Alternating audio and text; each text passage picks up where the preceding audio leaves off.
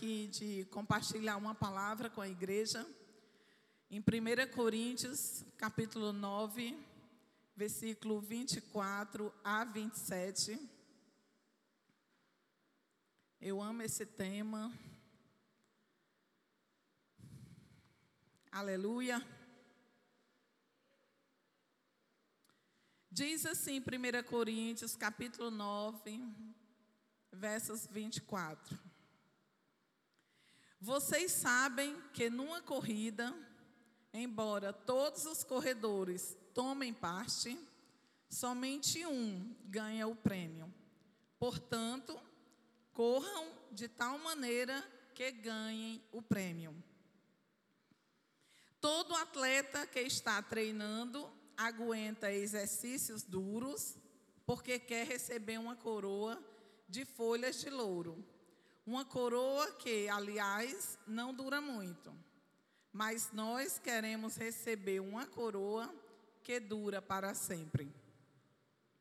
Por isso, corro direto para a linha final. Também sou como lutador de boxe, que não perde nenhum golpe. 27.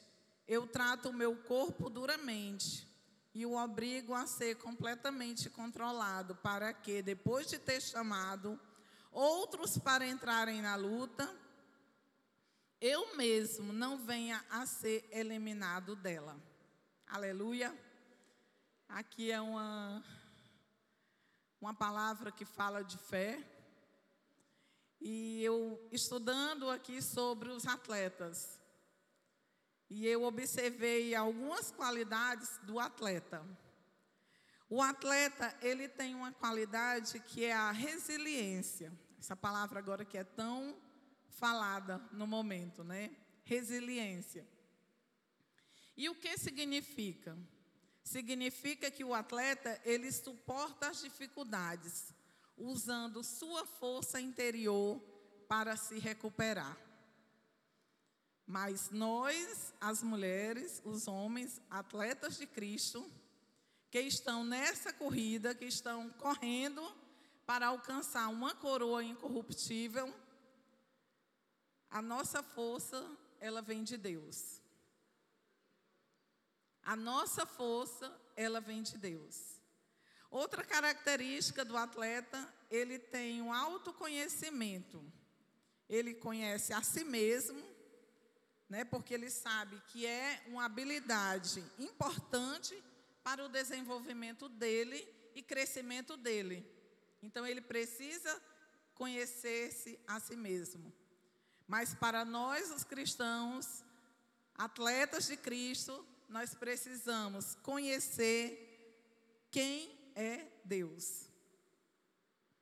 Entender que nós necessitamos de Deus exclusivamente de Deus. Outra característica do atleta, ele é capaz de lidar com os imprevistos. Ele treina e ele se prepara para quando acontecer algum imprevisto, ele saber lidar com este imprevisto.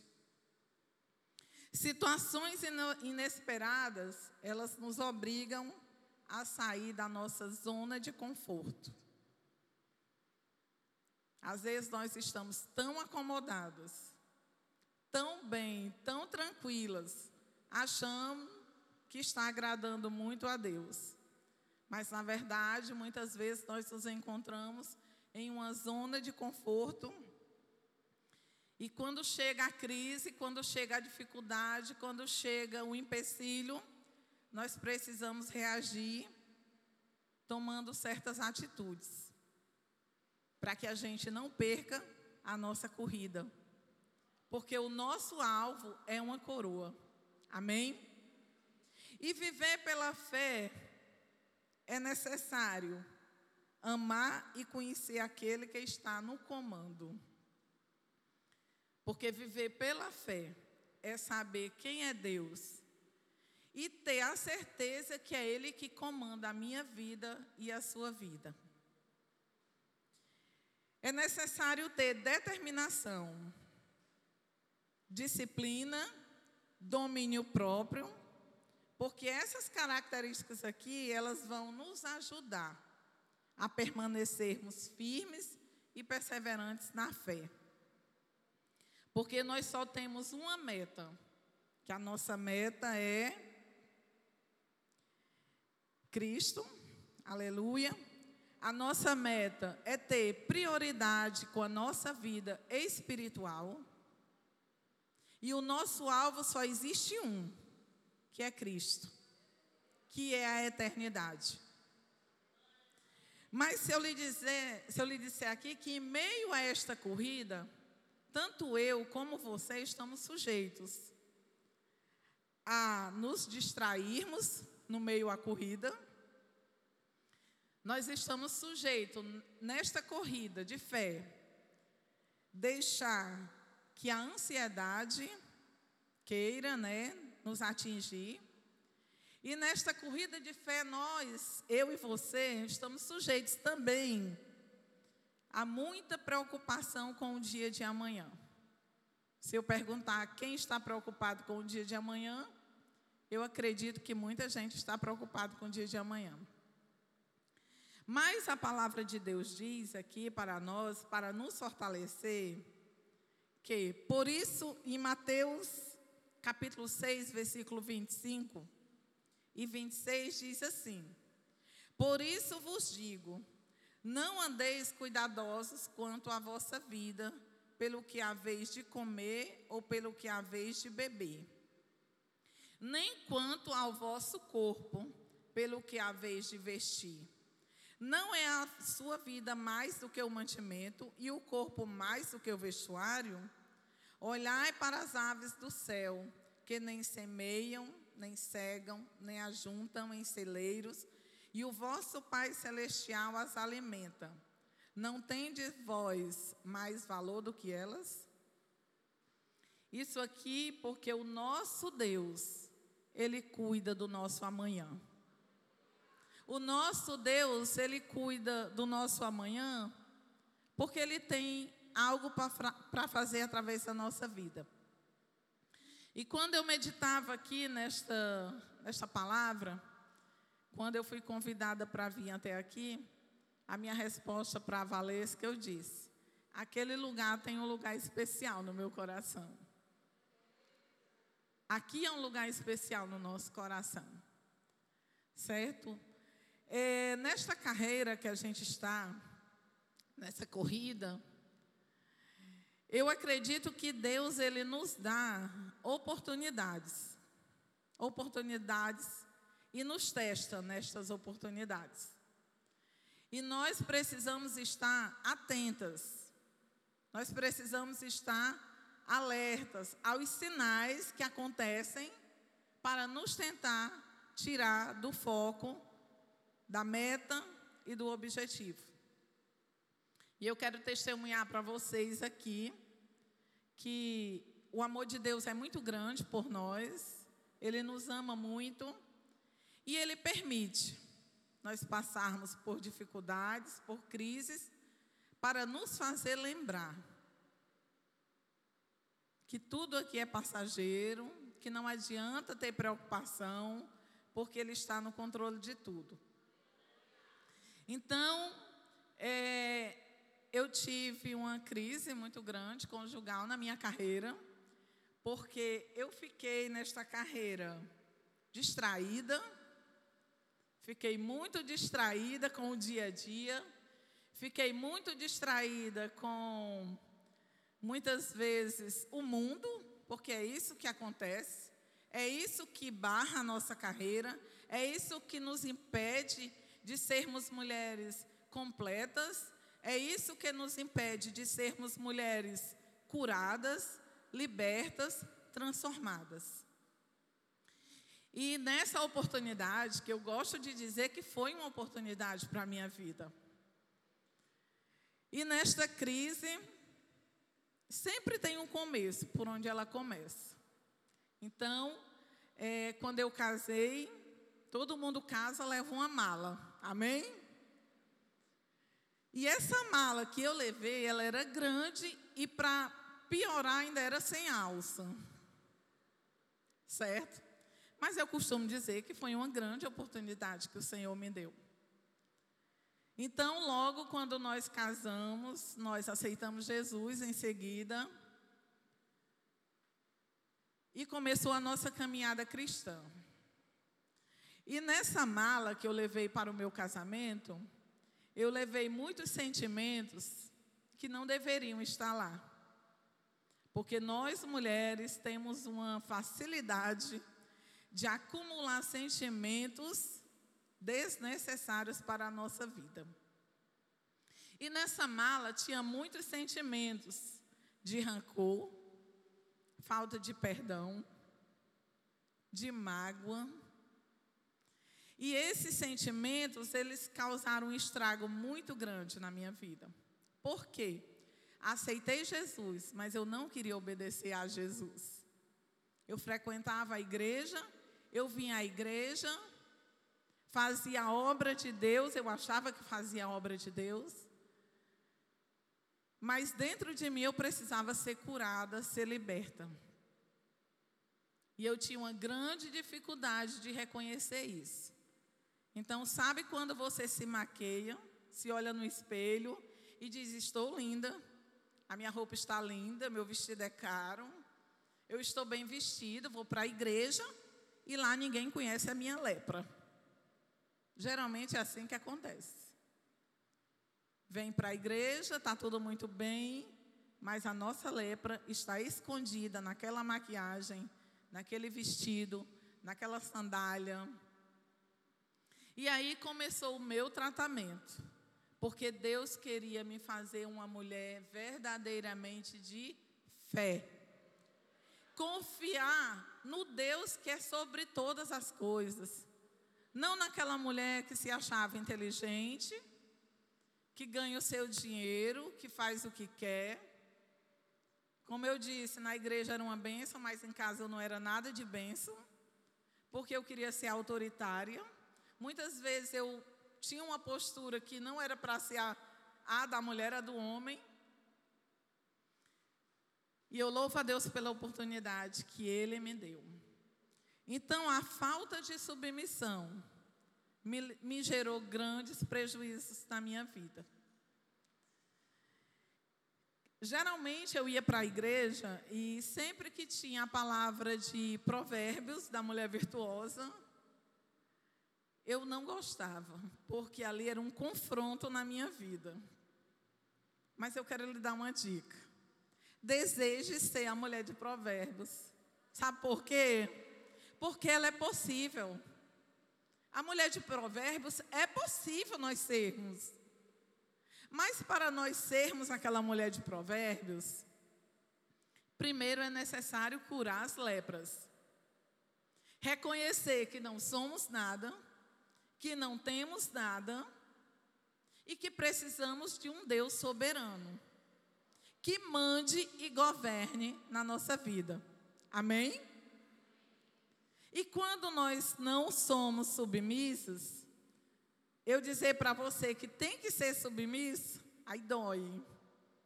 Porque você diz, essa mulher está exagerando. Não é bem assim, porque hoje as mulheres são modernas. Elas decidem, elas trabalham, elas vão, elas vêm. Mas eu quero dizer para você que é necessário, eu e você, sermos semelhantes àquela mulher. Porque aquela mulher, ela era uma mulher feliz, ela era uma mulher realizada, ela era uma mulher próspera, ela era uma mulher que servia o outro, porque até para servir nós precisamos ser curadas. Até para servir nós precisamos sermos livres de toda lepra, de todo mal, de tudo que não agrada a Deus, porque essa é a verdade. Nós podemos esconder debaixo do tapete as nossas dores, os nossos traumas, mas para Deus nós não escondemos nada. E o salmista, no Salmo 119, versículo 71, diz assim: Foi bom ter sido afligido, para que eu aprendesse os teus estatutos. Por isso que eu disse eu digo que eu sou privilegiada, porque eu tive uma oportunidade de reconhecer a tempo de reconhecer a tempo que eu tenho um dono. E esse dono, ele cuida de mim, ele tem ciúme de mim. Ele quer que eu ande na linha, ele quer que eu seja obediente. Por quê? Porque o nosso modelo, o modelo a seguir, é o modelo que está na Bíblia. Por muitos anos eu vivi iludida, achando porque Deus é misericórdia. E só achando que Deus era misericórdia, eu pintava e bordava. Quando chegava no versículo, na parte B, que ele era justiça, eu virava a Bíblia. E eu queria pular as etapas da minha vida. E Deus foi misericordioso, restaurou o nosso casamento. Louvado seja Deus. Fez do meu marido um adorador e fez de mim uma mulher intercessora. Eu não posso me dar o luxo de baixar a guarda. Amém? Porque eu sei do que Deus fez na minha vida. Quando nós temos a convicção de quem nós somos para Deus, aí você passa a depender do amor dele. Você não fica tristezinha porque alguém te traiu, porque alguém te magoou, porque alguém te rejeitou. Você não fica mais. Por quê? Porque você sabe do seu valor para Deus. E é diante a crise, a luta, a dificuldade, o deserto, que nós conseguimos abrir os nossos olhos e reconhecer. Então, foi maravilhoso eu ter sido afligida. E eu peço a Deus, Jesus, não deixe eu vacilar mais não. Outro dia eu disse, Senhor, eu não posso dizer não para ti. Aí quando veio o convite, eu, eu aceitei de primeira, né? Depois caiu a ficha. Aí todo dia eu ia para o meu devocional, me ajoelhava e dizia: Jesus, tu sabe que eu estou me tremendo de medo. Mas como foi Jesus que me chamou, então eis-me aqui. E eu louvo a Deus por poder dizer que um dia eu fui prisioneiro e hoje eu sou livre. Eu louvo a Deus poder dizer que eu amo a mulher de provérbios e eu quero ser linda como ela. Eu quero ser elegante como ela. Porque o maior testemunho não é o que a gente fala, é o que a gente faz. O maior testemunho é como você anda, como você fala. Foi o maior testemunho e sempre será o maior testemunho. Deus conhece a nossa estrutura. E nada vem para a nossa vida que nós não possamos suportar. 1 Coríntios, capítulo 10, versículo 31, diz assim: Portanto, quer comais, quer bebais, ou façais outra qualquer coisa, fazei tudo para a glória de Deus. Deus permite a crise na nossa vida. Deus permite a luta, porque Ele quer extrair algo de dentro de nós. E o que Ele quer extrair de dentro de mim e de você é a adoração a Ele. Porque só Ele merece ser adorado, merece ser adorado e amado. Na crise, Abacuque nos ensina. Porque ainda que a figueira não floresça, nem haja fruto na vide, ainda que decepcione o produto da oliveira, e os campos não produzam mantimento, Ainda que as ovelhas da malhada sejam arrebatadas e no, nos currais não haja gado, todavia eu me alegrarei no Senhor. Exultarei no Deus da minha salvação. O Senhor Deus é a minha força e fará os meus pés como das servas e me fará andar sobre as minhas as muitas alturas, porque ele cuida de nós. Quando descansamos naquilo que é eterno,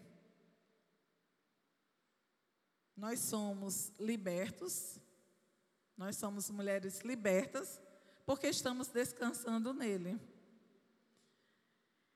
Porque nós temos a convicção que tudo que está aqui, que é temporal, que já já vai passar, nós temos a certeza de uma coroa na eternidade. Por isso que nós não podemos vacilar, nem ficar distraída. Quando eu digo ficar distraída, é deixar o coração com alguns sentimentos que não produz fé. Porque fé não é, um, não é uma emoção. Estamos aqui, é muito bom, fé, fé. Mas e na hora que, que a figueira não floresce? Como é que a nossa fé fica? Na hora que você olha para o curral e não tem mais nenhum gado, não tem mais nenhuma ovelha, não tem mais nada. Vamos nos alegrar nesse momento? Então Deus me deu mais um privilégio na minha vida: passar por uma grande crise financeira, porque era o cuidado de Deus na minha vida. Porque para eu querer ser a mulher parecida, semelhante à mulher de Provérbios, eu tinha que entender os processos. Antes eu via alguém testemunhando determinadas coisas e eu dizia, está exagerando. Deus permitiu passar um grande deserto financeiro para nós entendermos o valor de uma cesta básica, amém? Porque muitas vezes nós estamos tão distraídas, tão ansiosas, que não enxergamos o valor das pequenas coisas. Está em casa, não valoriza o que tem. Ai, só tem isso hoje. Exige do marido muitas vezes o que ele não pode dar. Por quê? Porque se acha. E Deus nem quer isso. Porque o chamado que Deus tem para a nossa vida é de cura, é de libertação, é de transformação. Como eu disse aqui, o chamado de Deus para a nossa vida é encher e nos fazer transbordar. Pela fé. É pela fé.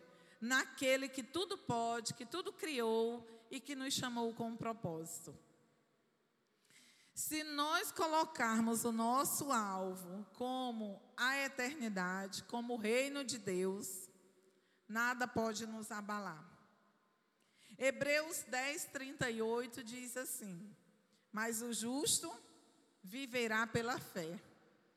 E se ele recuar, se ela ficar distraída, se ela ficar ansiosa, se ela ficar despercebida, diz a palavra de Deus que ele não tem prazer na nossa vida. Que forte isso, não é não? Porque o prazer de Deus em nós é nós ficarmos firmes. Olhando para aquela corrida que nós falamos aqui. Porque a nossa coroa, ela não perece. A nossa coroa não é como diz aqui, com folhas de louro que logo murcham. Então, o que é vida de fé? Ah, mas quer dizer que eu tenho que ter fé em tudo? Uma vida de fé não significa que já conseguimos tudo, não significa que somos perfeitos, perfeitas,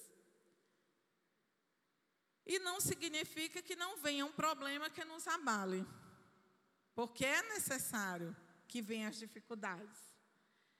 E sabendo disso, que nós estamos aqui que não significa que nós somos aquela super mulher maravilha, que nós não somos, né? Que nós dependemos de Deus, que nós temos limitações. É dependendo disso. Aí diz assim: porém, uma coisa é necessário fazer: esquecer aquilo que ficou para trás e avançar para o que está à minha frente que as oportunidades que vierem para a minha vida e para a sua vida, que nós possamos nos agarrar a esta oportunidade e dizer: Senhor, verdadeiramente eu quero ser a mulher que o modelo dela é um modelo que está na palavra. Porque nós estamos aqui já já passando por essa terra, amém? Já já nós seremos, iremos para a nossa morada, aleluia. E nós precisamos estar assim, deixar o que passou para trás, correr direto para a linha de chegada, alcançar o prêmio e ter a vida que Deus nos chamou por Cristo Jesus. Este é o nosso objetivo. E eu quero dizer para as mulheres aqui que é necessário a gente sermos mulheres que decidam. Decidam a ser uma mulher melhor. Decidam a ser a mulher de provérbios. É necessário nós aproveitarmos as oportunidades. E é necessário nós sermos corajosas. Corajosos. Para quando a luta vier, nós olharmos para ele e dizer: Nós temos fé. Eu sou uma mulher de fé. Eu sou aquela mulher que primeiro eu sou crente dentro de casa. Primeiro eu sou aquela mulher de provérbios dentro da minha casa. A mulher que tudo que coloca a mão prospera. Amém? A mulher que tudo olha, que não tem preguiça, só tem tu, vai tu mesmo. E tem que ir com alegria. Eu tenho um grupo de, de, de, de um grupo de amigas assim. Aí às vezes eu estou fazendo um almoço, aí eu faço a foto e mando para elas. Porque eu quero mostrar para elas o prazer que Deus me dá de dirigir um fogão, amém? de contemplar aquele alimento que está ali e dizer assim: Senhor, um dia desse atrás, há pouco tempo, eu não tinha, um dia me faltou. Porque onde tem arroz e feijão, ninguém passa fome, amém? Mas no deserto você tem desejo de, de comer coisas boas, ou não tem? Mas Deus não deixava faltar. Porque o cuidado do nosso Pai, ele é muito lindo. Por isso que eu quero dar uma dica a vocês: na hora da luta, na hora da guerra, na hora da enfermidade, na hora da dificuldade, na hora da traição, na hora, na hora que não tem nada, que você não vê nada, diz assim: tudo tem um propósito. Porque a palavra de Deus diz que as nossas palavras, elas têm poder de vida e de morte. Quando eu reclamo, estou declarando morte. Quando eu louvo, eu estou declarando vida. Isso é ser uma, uma mulher de fé. Isso é ter uma vida de fé. É declarando que tudo tem um propósito. Porque é muito fácil eu dizer que tenho fé olhando para uma coisa que vai me dar aquilo ali naquele momento. Tudo isso a decisão, a oportunidade, a coragem, a prioridade da nossa vida espiritual. Porque o cuidado da nossa vida espiritual não pode ser deixada para segundo plano. A gratidão, que é fundamental para uma vida de fé, é sermos gratos. E a obediência. Obedecer é melhor do que sacrificar. Amém? Em João 14, 21 diz assim: Aquele que tem os meus mandamentos e os guarda, esse é o que me ama. E aquele que me ama será amado de meu Pai. E eu o amarei e me manifestarei a ele. Quem quer ser aí quem quer ser aqui manifestante do poder de Deus? Quem quer ser aqui a mulher que quando louva aqui, aí a gente sente aí e diz: Jesus, eu quero te adorar, me ensina a te adorar. Lá na minha casa eu brinco, porque eu não canto. Vocês não me peçam para cantar, porque é decepção total. E a minha neta diz assim: vovó, ainda bem que o vovô canta. Eu digo, ele canta e eu intercedo. Porque a nossa carreira, meu irmão, nada pode nos distrair. Isso eu queria semear aqui na vida de vocês. Não se distraiam, não se preocupem, porque Deus cuida dos detalhes. E como eu disse aqui, precisamos ser mulheres de fé, cheias, dispostas a abrir o nosso coração, chegar para Jesus e dizer: Jesus, dói aqui. Jesus, aqui dentro tem algo que não me faz feliz. Aqui dentro tem algo que me machuca e por me machucar eu machuco os outros. Isso é ser sincera diante daquele que governa todas as coisas. Porque quando reconhecemos, quando aproveitamos as oportunidades, ele chega, ele enche e nos faz transbordar.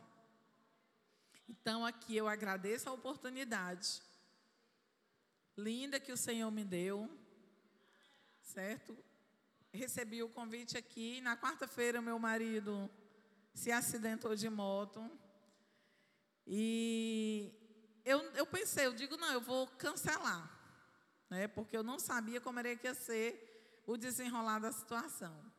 E nós fomos para o médico, o médico disse: vamos operar, vamos internar para operar. E eu baixinho falei para Jesus: Jesus, eu quero testemunhar. Aí, de imediato, nós dissemos: não, amanhã a gente volta. Aquele negócio, é, se submeter a alguma coisa, aí você tem medo e diz assim: não, eu volto amanhã. E nós voltamos no outro dia, e quando nós voltamos no outro dia para outro médico, quando nós caminhávamos para o consultório, vi uma enfermeira atrás de nós louvando aquele hino aí para as cantoras. Aquele que habita o esconderijo do Altíssimo, a sombra do Onipotente descansará. Eu digo, eu vou estar lá. Quando eu ouvi aquela mulher cantando atrás de nós, eu digo, eu vou estar lá. Aí quando o meu marido entrou lá na consulta, eu pedi para o meu filho ir com ele e eu fiquei lá fora. Aí eu, Jesus, eu quero estar lá. Aí quando eles voltam, o médico imobilizou o ombro dele, vá para casa. Eu, glória a Deus. Vá para casa e volte daqui a sete dias. Eu digo, tem sete dias, se Jesus quiser fazer um milagre, ele faz. Se Jesus não quiser fazer o milagre, quiser operar, faz também. Mas ele me deu a oportunidade de voltar para casa ontem, de estar aqui hoje e glorificar o meu Deus. Porque eu quero dizer para vocês que um dia eu fui escrava da vaidade, um dia eu fui escrava do egoísmo, um dia eu fui escrava de sentimentos que me aprisionavam e só prejudicavam a mim. E eu quero dizer para você que eu fui liberta. Então não espere ser liberta passando pelas dores. Não espere. Hoje eu já digo logo, Jesus, tu sabe, chega aqui. Quando eu estou assim, querendo me alterar, Jesus chega aqui, que eu estou tão mal. Até o cachorro sai de perto. Até a cachorra sai correndo. Porque ela sente logo o clima. Mas eu vou lá, me prostro. E digo, Jesus, eu não quero mais errar, não. Jesus, eu quero te obedecer. E onde o Senhor me chamar para dizer que eu era escravo e hoje eu sou livre, eu vou. Eu vou, porque quando Ele liberta, Ele liberta por completo. Ele liberta por completo. E eu louvo a Deus por este Deus ter me dado essa oportunidade. E eu quero dizer para você que você é valiosa para Jesus. Que você é preciosa para Jesus. Não se distraia. Não fique em dois pensamentos se comparando com as mulheres da mídia com as mulheres do Instagram, que são todas lindas, maravilhosas e felizes. Não se comparem. Porque o que Deus tem para a sua vida é especial. E precisamos viver esta fé, crendo que os nossos olhos não vejam, mas que nós venhamos a crer que Deus tem um chamado lindo para cada uma de nós. E eu desejo que nesse seminário, cada uma de vocês abram o coração. Verdadeiramente. Para Jesus, a gente não precisa ter cerimônia nem etiqueta, né, Lídia? A gente chora mesmo para Ele. A gente diz mesmo onde é que a ferida está doendo. Aí Jesus, tão amoroso, tão lindo, tão maravilhoso, vai lá com o bálsamo e sempre dá mais do que o que nós merecemos. Para você ver como esse Deus é lindo, que ele sempre nos dá mais do que o que nós merecemos, porque ele é soberano. Amém? Então eu louvo a Deus por essa oportunidade. Que o Senhor te encha nesse seminário e que você transborde lá fora. Porque tem muita gente precisando ter fé. Tem muita gente aí necessitando que você chegue com a palavra de fé. E diga: Eu venci e você também vencerá. A minha dor foi essas que eu compartilhei aqui. Eu não sei qual é a tua dor. Mas eu quero dizer para você que não importa o nível, o grau da sua dor. Porque para Ele é nada. Porque Ele é tudo na nossa vida. Amém? Glória a Jesus. Então, louve ao Senhor Jesus. E não desperdice as oportunidades. Amém? Porque em cada oportunidade tem um objetivo que Deus quer fazer na sua vida e através da sua vida. Aleluia. Glória a Jesus. Amém? Louvado seja Deus.